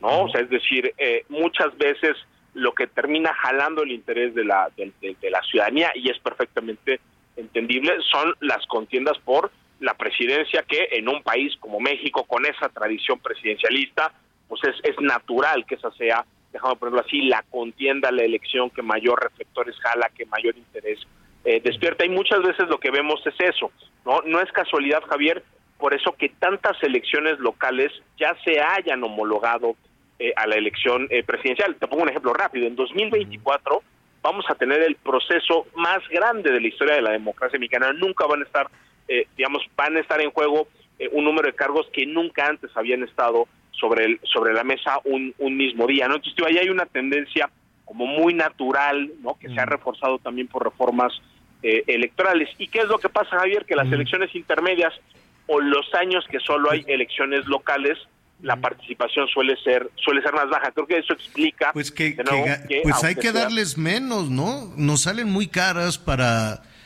para tan poca participación. Yo no sé si es responsabilidad de nosotros como ciudadanos, de los medios, de las autoridades eh, electorales o de los propios partidos. En una de esas a los partidos les conviene también que la gente se quede, se quede en su casa. No lo sé, ¿no? El, el, el, el análisis lo, lo, tienes tú, pero si lo vemos desglosado, que también hay muchas dudas de cómo, cómo hicieron este desglose en, eh, en, el programa de resultados electorales preliminares. Si lo hemos desglosado, pues el, gran triunfador es Morena, evidentemente, ¿no? La marca más contundente en el Estado de México es Morena. Un Estado corrígeme si me equivoco, Javier, son 18 millones de habitantes, vamos a ponerlo así, ¿no? 18 millones de habitantes, 12 millones de personas que tienen la posibilidad de votar y 2 millones 184 mil decidieron. Entonces, sí, definitivamente, dices, a ver, sí, sí. De, de 18 millones, solo 2 millones son los que deciden hacia dónde se va a mover el Estado de México. 16 millones, pues no contaron. Y eso, y entonces cuando haces tú la cuenta, dices, wow, pues entonces me sale muy caro. Si de 18 millones, 16 no, no cuentan, pues algo, ten, algo raro hay en, nuestro, en nuestra democracia, ¿no? Sí, a ver, yo, yo te diría, y, y, y ahí hay, Javier, yo te diría problemas incluso eh, de desigualdad estructural, o sea, es decir, eh, quienes suelen participar eh, con mayor eh, frecuencia, pues quienes mayores recursos tienen, quienes mayor nivel educativo tienen, quienes están más cerca de una casilla, ¿no? Eh, la participación suele ser más sencilla para las personas que viven en las grandes ciudades, porque nada más por densidad la probabilidad de que tengan una casilla cerca es mayor que en las zonas eh, eh, rurales, las personas más informadas, ¿no? Con mayor edad. Eh, ahí hay algunos datos que yo creo que habrá que analizar con, con mayor cuidado, pero ayer se estaban dando algunas cifras eh, sobre la escasa participación de las personas jóvenes, que eso es algo que nos tendría que preocupar eh, muchísimo como sociedad. Y yo creo, Javier, que es una, ahí hay una responsabilidad compartida, o sea, es decir, eh, hay una responsabilidad enorme de los partidos políticos, sin duda, o sea, es decir, el, el desencanto que vemos en México con los partidos eh, eh, políticos en general, con la clase eh, política, yo creo que se debe sin duda alguna a sus errores, a sus deficiencias, a sus Oye. Tocayo, y, a- eh, y en ese tema, perdón que te interrumpa, el descaro de Movimiento Ciudadano dijo, ah, pues sí, denme la lana, pero ¿sabes qué? No voy a participar porque pues no sé cu- cuál era el argumento, pero dijo, no, yo no voy. Pero sí quiero, ¿cómo le dicen al dinero? Las prerrogativas, ¿no? Sí quiero el dinero. A ver, entonces, ¿a qué estamos jugando aquí? Y, y a ver, y yo te diría, Javier, y, además lo digo con, con, con- con respeto, o sea, es decir, ese argumento de decir que ya la elección estaba pactada es, es de una ambigüedad brutal, eh, Javier, porque mira, en, en México, si algo hemos aprendido desde el 97 y sobre todo del 2000, es que quien decide quién gobierna y quién no gobierna es la ciudadanía, ¿no? Y la ciudadanía a nivel presidencial primero votó por Fox, luego votó por Calderón, luego por Peña Nieto, ahora ha votado por López Obrador y lo mismo ha pasado en todos los estados, Javier, es decir, en prácticamente todas las entidades federativas hemos visto alternancias, hemos visto partidos que ganan, partidos que pierden, partidos que tienen más o menos votaciones. Entonces, salir a decir, oye, esto ya está arreglado desde las cúpulas, híjole, las cosas ya no son así, Javier. Es decir, eh, creo que si la oposición perdió en el Estado de México, se tiene que hacer cargo de esa derrota porque no supieron convencer al electorado. Y punto. Y lo mismo tiene que pensar Morena y sus aliados en, en Coahuila. Si les dieron una arrastrada del tamaño que les dieron allá, es por algo que ellos no hicieron, ¿no? Entonces, esa posición de decir, ya pactaron, a, a- a mí me parece eh, que es poco respetuosa, ¿no? Digamos, del- de, la inteligencia de las personas que acuden a las urnas a decidir libremente eh, por, por- porque, porque quieran votar, como tiene que ser en, en- en cualquier democracia, Javier. Ani- te robamos un minuto más, Tocayo. Anita Lomelí te quiere comentar. Anita. Gracias. Por supuesto. Gracias, Javier. Qué gusto saludarte también, Javier Martín Reyes. Fíjate que, pues sí es un poco desilusionante que no, no participemos realmente ni hagamos uso de este derecho ciudadano. Eh, pero no podemos decir, bueno, estoy enojado, me caen gordos, mejor, o sea, conmigo no cuenten, ¿no? O este, el, luego el llamado voto de castigo. ¿Podrías decirnos en breves palabras que pues esto a quien a quienes afecta es a nosotros, las y los ciudadanos? No, y a ver, y, y- yo, yo estoy totalmente convencido, este, eh, Ana María, que siempre es mejor elegir, aunque sea una opción que nos parezca la menos mala, que dejar que otras personas tomen eh, la, decisión. A mí sí me preocupan esos niveles eh, de, participación, aunque se incrementó, digamos, en el caso de Estado de México, bajó un poco en, en Coahuila. Y yo te diría, pensando en 2024, pues bueno, es- es cierto, ¿no? De, seguramente hay mucha ciudadanía que está desencantada eh, con todos los partidos este, eh, políticos, eh, con las candidaturas independientes que también pues no han sido particularmente exitosas en el caso eh, mexicano, pero yo creo que sí, digamos, hay, hay un tema, no nos olvidemos, Ana María, que votar constitucionalmente es un derecho, pero también es una obligación. Es decir, en México no lo sancionamos ni le ponemos este, multas a las personas que no eh, eh, participan, pero es una de nuestras obligaciones como personas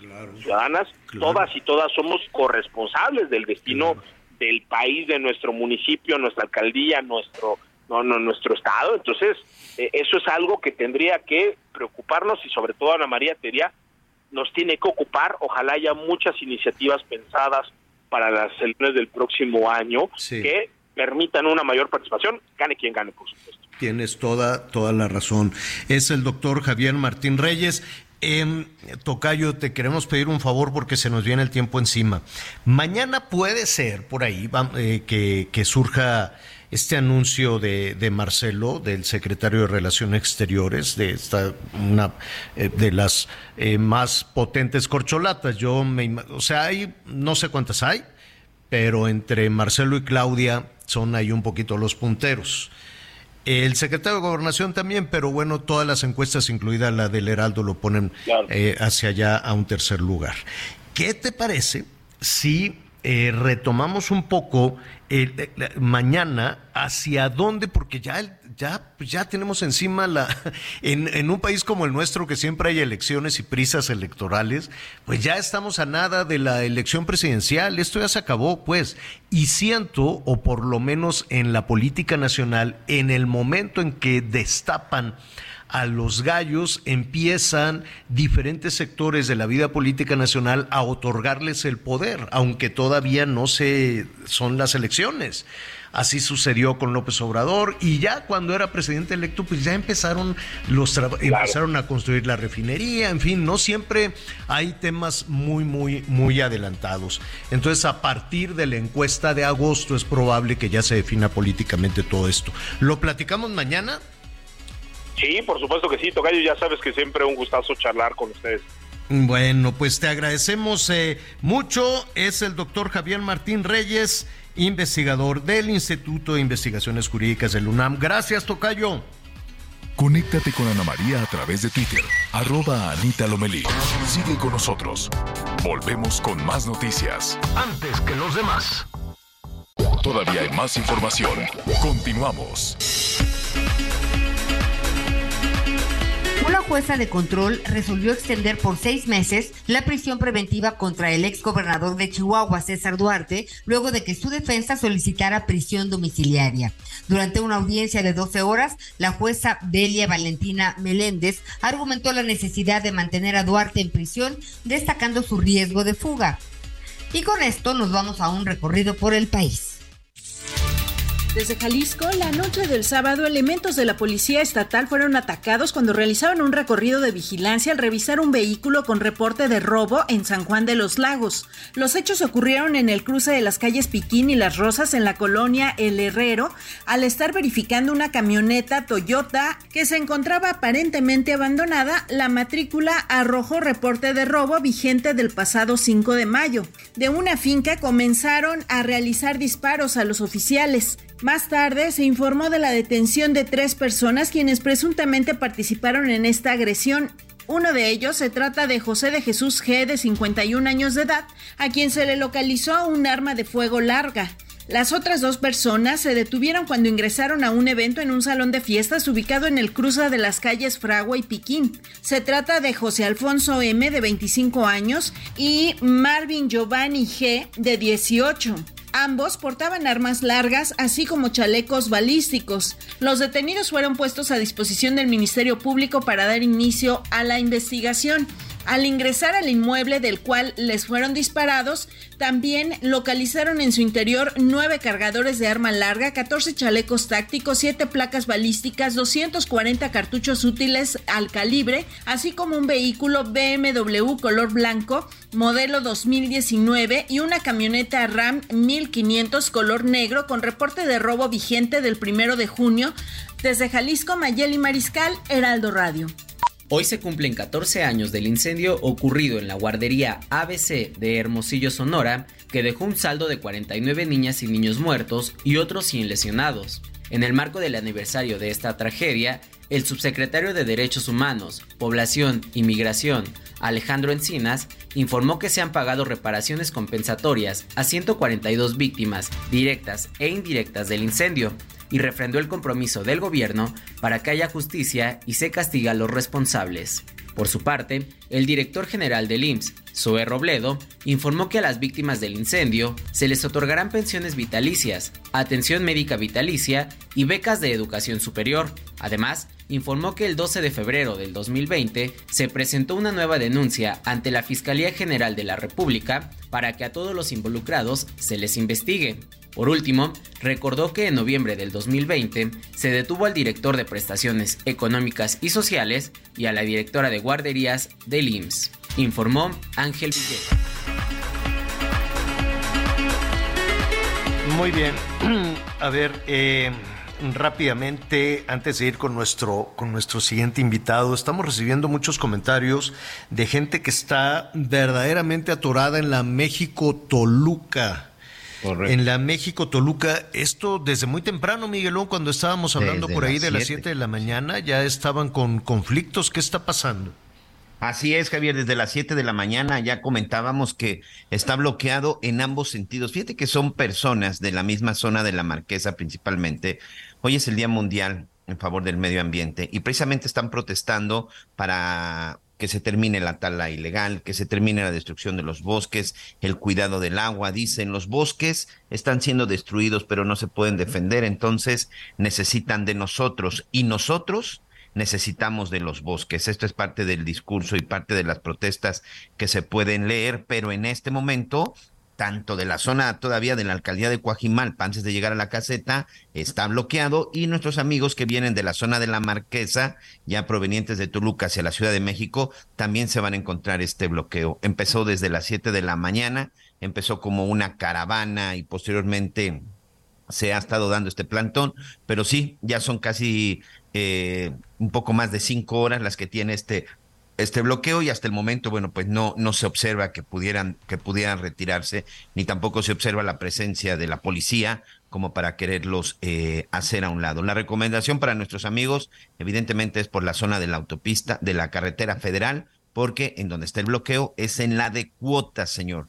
Yo creo que la por la zona de la federal podría ser una buena opción para quien se dirija a Toluca o quien viene, que venga de la zona de Toluca, la Marquesa, hacia la capital del país. Ya hay tráfico, es una información que también nos ha estado llegando, ya hay tráfico por la zona de la venta, por la zona de eh, para entrar hacia Observatorio Constituyentes, pero por lo menos no están varados, porque ahí en este momento se ha convertido en un gran estacionamiento. Hay muchas imágenes, entre ellas nos mandó una imagen nuestro amigo Juan Carlos Becerra, que ahí está detenido. De plano se tuvieron que bajar del auto para estirar las piernas, porque ni para atrás ni para adelante, Javier. Bueno, pues ya, ya lo sabe. Eh, Saludamos a, a nuestros amigos. Mándenos sus comentarios, quienes Oye. nos están sintonizando ahí en su, en su radio. En un ratito más los vamos a comentar. Sí, Miguel, me decías. Ah, no te iba a decir, tú me dices en el momento para leer algunos comentarios. Eh, sí, sí, para, eh, para, vamos, eh, mire, es que se nos está juntando aquí. Gracias por todos sus comentarios, les vamos a dar causa desde luego. Eh, de, la Taylor Swift, sí, viene a México, al ratito vamos a platicar de eso, no sé cómo le van a hacer. Porque ya ve que cada vez que hay un concierto en México, pues siempre hay sospechas de tranzas, corrupciones, reventas, que si se... Yo no sé cómo le hacen los que sí van al- a los conciertos. Ayer le preguntaba yo a Gonzalo Oliveros, oye, la gente a final de cuentas participa, ¿cómo le hacen? ¿Cómo- dón- ¿Dónde compran los boletos? ¿No? Es, siempre es una situación. Pero la Taylor no se anda con medias tintas. Ella sí se fue contra Ticketmaster allá en Estados Unidos. Les dije, yo quería ver si podían con el paquete. Y luego, y se han presentado demandas, demandas ya en tribunales serias allá en los Estados Unidos. Le, le voy a platicar de, de ese caso en un, en un momentito más. Fíjese que una de las eh, organizaciones más incómodas para el gobierno, que es su, su naturaleza, desde luego, por, no, no porque quieran molestar, sino porque quieren arrojar luz sobre el robo del dinero público, ¿no? Y me refiero a eh, mexicanos contra la corrupción y la impunidad. Ellos arrancan las investigaciones, maduran las investigaciones, en el camino se echan a gobiernos del color que usted quiera, del PAN, del PRI, de Morena, no los pueden ver ni en pintura, pero a la hora de la hora van, le- les resulta muy útil, a final de cuentas, el trabajo. A ningún gobierno le gusta que le digan tienes funcionarios corruptos, y mucho menos a este cuya bandera ha sido luchar contra la corrupción. Todo esto viene a colación porque el fin de semana, pues, este, se dio esta noticia de la captura de Manuel Lozano en Argentina. ¿Quién era, quién es Manuel Lozano? Pues es uno de los machuchones de Segalmex. Imagínese, seguridad alimentaria mexicana, es decir, garantizar la comida para los más pobres y se andan robando el dinero. Quienes iniciaron esta investigación es eh, Mexicanos contra la Corrupción y la Impunidad. Y me da mucho gusto saludar a Iván Alamillo, este periodista de investigación. ¿Cómo estás? Te saludamos como siempre con mucho gusto, Iván. Javier Manuel, un placer estar aquí con ustedes como siempre. Oye, eh, ¿qué, qué, en qué vamos de este tema de, de Segalmex? Entiendo que hay personas detenidas. Eh, esta, este funcionario, no sé si, el, si es el, el, eh, el, top en las responsabilidades, me refiero a Manuel Lozano, y ya te preguntaré, porque lo detuvieron el 28 y se tardaron casi una semana en darlo a conocer. Pero, ¿en qué vamos en esta investigación y en la captura de los responsables? Así es, Javier. Pues eh, sí, la captura de, de, Manuel Lozano Jiménez es eh, hasta el momento la, la captura de, de, más alto peso no en todo el, el andamiaje de Segalmex. Eh, si lo tuviera que poner de alguna forma, eh, Manuel Lozano eh, pues conformaba la triada de, de personajes más poderosos en Segalmex junto con Ignacio Valle, el director general, junto con René Gavira, el director de finanzas.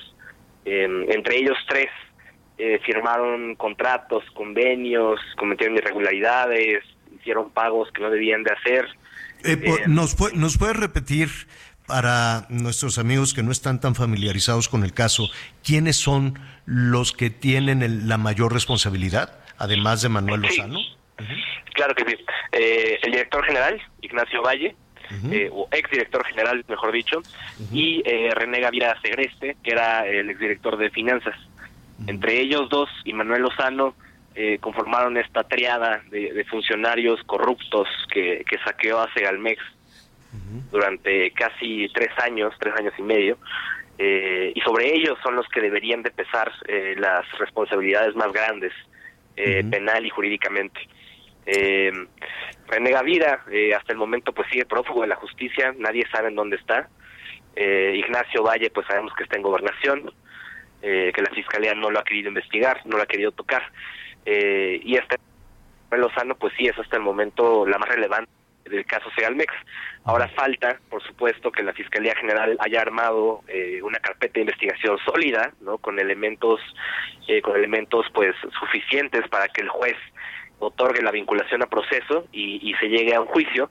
Uh -huh. eh, recordemos que de todos los detenidos que ha habido de Segalmex, ya cerca de 30 personas, más de la mitad han obtenido su libertad porque los jueces eh, no han encontrado elementos suficientes para, para vincularlos a proceso.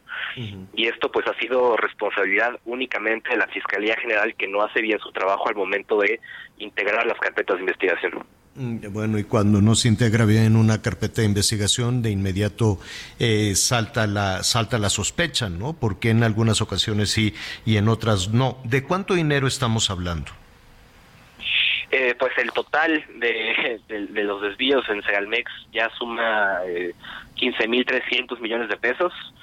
Eh, igual creo que te lo he ya platicado un par de veces, pero para la gente que, que está nueva en el tema eh, y que no ubique más o menos eh, la dimensión de, de este desfalco, pues 15.300 millones de pesos equivalen eh, al año, a un año de presupuesto de Segalmex. Segalmex al año recibe aproximadamente 12 mil millones de pesos.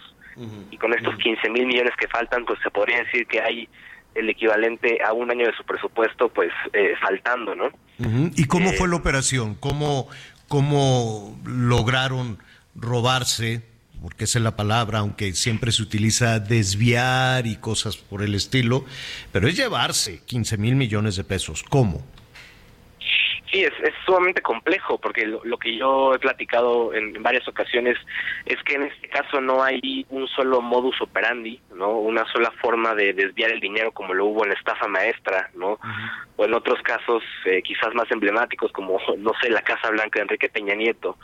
Eh, aquí hubo muchísimas formas, eh, colocaron dinero del presupuesto público en la bolsa, por ejemplo, eh, le pidieron sobornos a, a proveedores de Diconsa para que lo depositaran en las cuentas de una empresa fachada, eh, otorgaron contratos a empresas eh, pues igual fantasma para la compra de granos, de bolsas, de tarimas que nunca entregaron.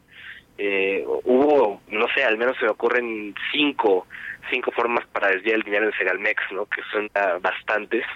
eh, y creo que eso es lo complejo de, de este caso, ¿no? Y lo que lo vuelve tan complejo de explicar para la para la gente Para la común y corriente, ¿no? Pero el hecho es que ahí falta una cantidad enorme de dinero, además de, de- de una de las instancias que se había presentado, Iván, como la más noble, ¿no? Decir, vamos a garantizar la seguridad alimentaria de los mexicanos o por lo pronto de los más pobres. Entonces, la mordida la dieron justo en, en la instancia que se, que se presentaba como la más noble. Esconder 15 mil millones de pesos debe de ser muy difícil. De- eh, así como es de compleja la, el, desvío del dinero en diferentes operaciones, en, apues- en, en- en- en cuestiones de sobornos y demás, eh, es difícil, no, no, no, no, no sé, rastrear eh, 15 mil millones de pesos. Eh, sí, bastante, ¿no? Eh, Digo, para nosotros, eh, los periodistas, es sumamente difícil, ¿no? Porque claramente topamos con el secreto eh, fiscal, ¿no? El secreto bancario y podemos llegar, podemos seguir la ruta del dinero hasta cierto punto. Los que sí pueden, en teoría, pues son la UIF, ¿no? La Fiscalía General, eh, eh, la Procuraduría Fiscal. Sin embargo, sí es importante mencionar que además de Manuel Lozano Jiménez, también detuvieron a otro eh, empresario de nombre Ricardo Lambretón, eh, este empresario Ricardo Lambretón, nosotros también ya lo habíamos señalado en varios reportajes en, Mexicanos contra la Corrupción, y eh, él participó en la firma de, dos convenios multimillonarios para, para el procesamiento de leche, eh, que nunca se cumplieron, y en Mexicanos contra la Corrupción precisamente descubrimos que este empresario, después de firmar estos contratos y de operar eh, algunas empresas fantasma que ganaron contratos con Segalmex, comenzó a construir desarrollos de lujo en Mérida eh, y en Progreso, en la zona de Progreso, en Yucatán, ¿no? Entonces, eh, pues ahí hay una posible hebra, ¿no? Para las autoridades de decir, quizás el dinero de Segalmex fue a dar a, a esos desarrollos inmobiliarios de lujo en Yucatán, ¿no? Eh, Ricardo Lambretón, había confusión el pasado viernes entre si también había sido detenido o no. ¿Fue detenido también en Buenos Aires?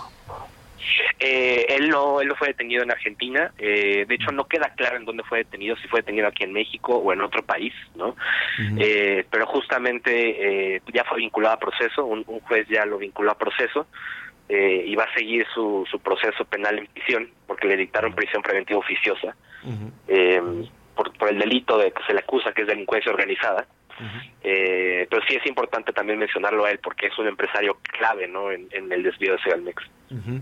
Es, eh, es curioso y siempre, siempre lo hemos eh, eh, comentado, Iván, que el trabajo de ustedes es lógico, es natural que resulte incómodo para, para los gobernantes en turno, aunque después lo toman, ¿no? A final de cuentas, esta administración le resultó bastante útil políticamente eh, la estafa maestra y todo este desvío que puso en el centro a, Rosario Robles y a otros y a otros personajes. Entonces, cuando el trabajo de Mexicanos contra la corrupción toca a los adversarios, pues eh, entonces sí, cuando toca a los eh, el- elementos de tu propio equipo, entonces no. Pero pues eh, veremos, ¿no? Veremos si se supera ese malestar y aprovechan esta parte de la investigación que ustedes están haciendo y les ofrezcan, te ofrezcan a ti y a todos tus, tus colegas, les ofrezcan más datos, más, investiga- más investigación y a final de cuentas es algo que, eh, que puede resultar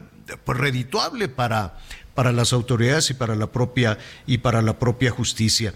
Vamos a estar atentos, Iván, a lo que sigue en esta investigación. Cuídense mucho y, y- y, eh, ¿sabes finalmente dónde está Manuel Lozano?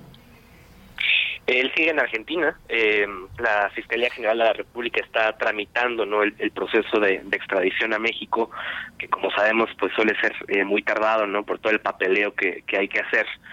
Eh, un juez argentino tiene que, aprobar la extradición, etcétera.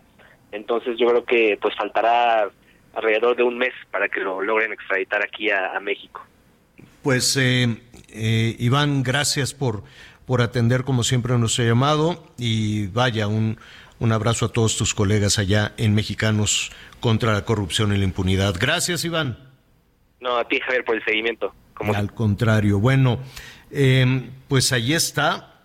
Em, el, el, el, eh, el, mero mero de em, Segalmex, pues no está siendo investigado, ¿no? Digo, sigue trabajando, aunque ya con un rango eh, mucho más discreto, ¿no, Miguel? Sí, él está como coordinador del Instituto Nacional para el Federalismo y el Desarrollo Municipal. Es un órgano desconcentrado de la Secretaría de Gobernación. Este cargo medio chorero, pues no tiene otra cosa más que supuestamente tener el contacto con los municipios y la federación, pues para ver qué se necesiten, qué se les apoya y sobre todo, bueno, pues que tengan un buen, un buen desarrollo y crecimiento los municipios. En realidad eso es lo que hace este instituto y es ahí en donde está el señor Ignacio Valle Fernández después de que pues lo sacaron de Segalmex cuando empezó todo el escándalo. Pero pues si está trabajando y sigue en el servicio público, pues creo que las investigaciones pues son pues de su subalterno, que en este caso es Manuel Lozano, para abajo, porque creo que hasta la cabeza no llega. Bueno, oiga, eh, rápidamente, en información en desarrollo, bueno, pues los aliados de los aliados de, del PRI, ah, mira, Jesús Zambrano dice que perdieron en el Estado de México por culpa de Alfredo del Mazo, no es el primero en hacer ese señalamiento. Em, ya sabe que, que si entregó la plaza, quién sabe, dice acá, lo dice de manera textual, eh, estaba, que nos dijeron que estaba entregada la plaza, quién sabe a cambio de qué embajada, y el hecho mismo de que no hubo ninguna reunión con nadie, dice el líder, el líder del PRD. y Alejandro Moreno no ha dicho qué hará le echó la culpa al gobierno federal. y a Movimiento Ciudadano, ¿eh? Están culpando a Movimiento Ciudadano. Dicen que si Movimiento Ciudadano no le hubiera hecho la tarea, el trabajo sucio a Morena, y se hubiera aliado a ellos, otra cosa hubiera sido. ¿Cuál trabajo sucio de cuál, de qué? Eh, ¿A lo de la barda? Días antes de la elección que Pero fue una barda, y que decían, Fue una barda que, que si no hubiera salido eh, en la... ¿Es una barda? Pues no, bueno, pues es ¿a poco con una barda ya la gente cambia su voto? Digo, no lo sé. Tampoco estoy defendiendo a Movimiento Ciudadano que tiene que rendir cuentas, nada de que, ah, no, se me hace que no tengo ganas de participar. Ah, que la. Oye, sí, qué desfachatez. ¿Y entonces para qué existes? Sí, bueno, es información en desarrollo al ratito. Ahí en la noche le vamos a presentar más y Salvador García Soto va a tener también más reacciones de todo esto. Oiga, a ver, Miguelón, necesitamos unos boletos. Tú que consigues siempre boletos para la Taylor Swift. No, ¿cuáles consigues? No tengo ni la menor idea. Yo tampoco. A ver, señor productor, pónganos un poquito para arreglar, alegrarnos la tarde malvada esta.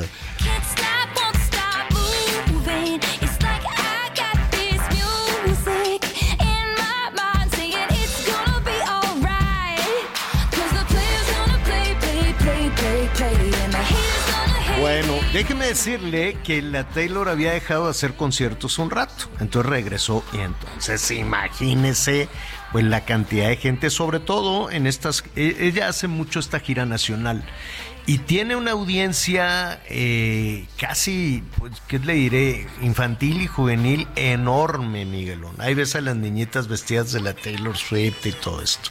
Le va muy bien. Y es una chica que ha hecho una carrera muy sólida. Ella compone, ella se produce y, es una caime bien la verdad me cae muy, muy bien y tiene millones y millones de seguidores. Entonces cuando regresó a hacer sus conciertos, dijo, oye, ¿y cómo le vamos a hacer con la venta de los boletos? Porque todavía no se anunciaban cuando dijeron, esto aquí no vamos a permitir reventas, ni tranzas, ni cochupos, ni nada de que fórmate a ver hasta cuándo, ¿no? Este, porque no crea que nada más aquí en México, allá también en Estados Unidos, no tan descarado como en México, pero también tienen sus broncas. Y bueno, se colapsó y que no podían y que fórmate otra vez y que eres el número 125 mil. ¿Qué número te tocaba con el, con el Luis Miguel Miguelón? Te tocaba como el 250 mil, una cosa por el estilo. 436 mil, algo por el estilo, Javier. Bueno, entonces imagínese, y ella dijo, no, alguna tranza está haciendo alguien. Y se fue durísimo contra Ticketmaster y la empresa eh, que, que maneja Ticketmaster, que ahorita le digo cómo se llama. Y se fueron a juicio también. Entonces, acaban de anunciar que va a hacer sus conciertos en México y ya veremos, mañana le vamos a platicar, vamos a buscar también a algunos de nuestros amigos que organizan estos conciertos para preguntarle cómo le van a hacer. Porque también está el tema, fíjate que hay una vertiente, lástima que se nos vino el tiempo encima, mañana lo voy a platicar. Los bancos eh, ahora están haciendo unas inversiones enormes para poder entrarle al mercado de los conciertos, porque ya ves que te dicen solo para los tarjetavientes de tal marca. Y entonces los que no estaban en ese negocio dicen, qué burros, pues hay que meternos a ese negocio y le están entrando durísimo. Eh, porque también quieren que sea a través de, de, sus tarjetas, pero los que no manejan esas tarjetas, pues a Dios que te vaya bien, no tienen chance de nada o que lo anuncien. Tal banco trae en exclusiva fulanito de tal. Los demás se friegan, no pueden ir a la fiesta. ¿Para qué le hacen al ensarapado si todo lo hacen a través de, una, de un banco? Entonces, no, que no generen ahí tanta expectativa. En fin, ya nos vamos. Eh, muchísimas gracias por todos. Eh, eh, nos queda tiempo para los llamados, señor productor. Miguelón, un Ya minutito. se terminó usted el tiempo. ¿Ya? Mañana empezamos con eso. Antes de saludar, te voy a quitar unos sí. minutos para saludar a nuestros amigos. Porque si ya no nos van que a ir. decir que qué onda con el WhatsApp, ¿eh? Nada, nada. Primero la gente. Bueno, Miguel, gracias. Gracias, señor. Buenas tardes. Buen provecho. Saludos allá en Guatemala. Yo soy Javier Alatorre, lo espero a las diez y media. Gracias, Anita Lomelí. Yo lo espero a las diez y media en Hechos Azteca 1. Se va a poner muy bien. Gracias por acompañarnos en Las Noticias con Javier La Torre. Ahora sí ya estás muy bien informado.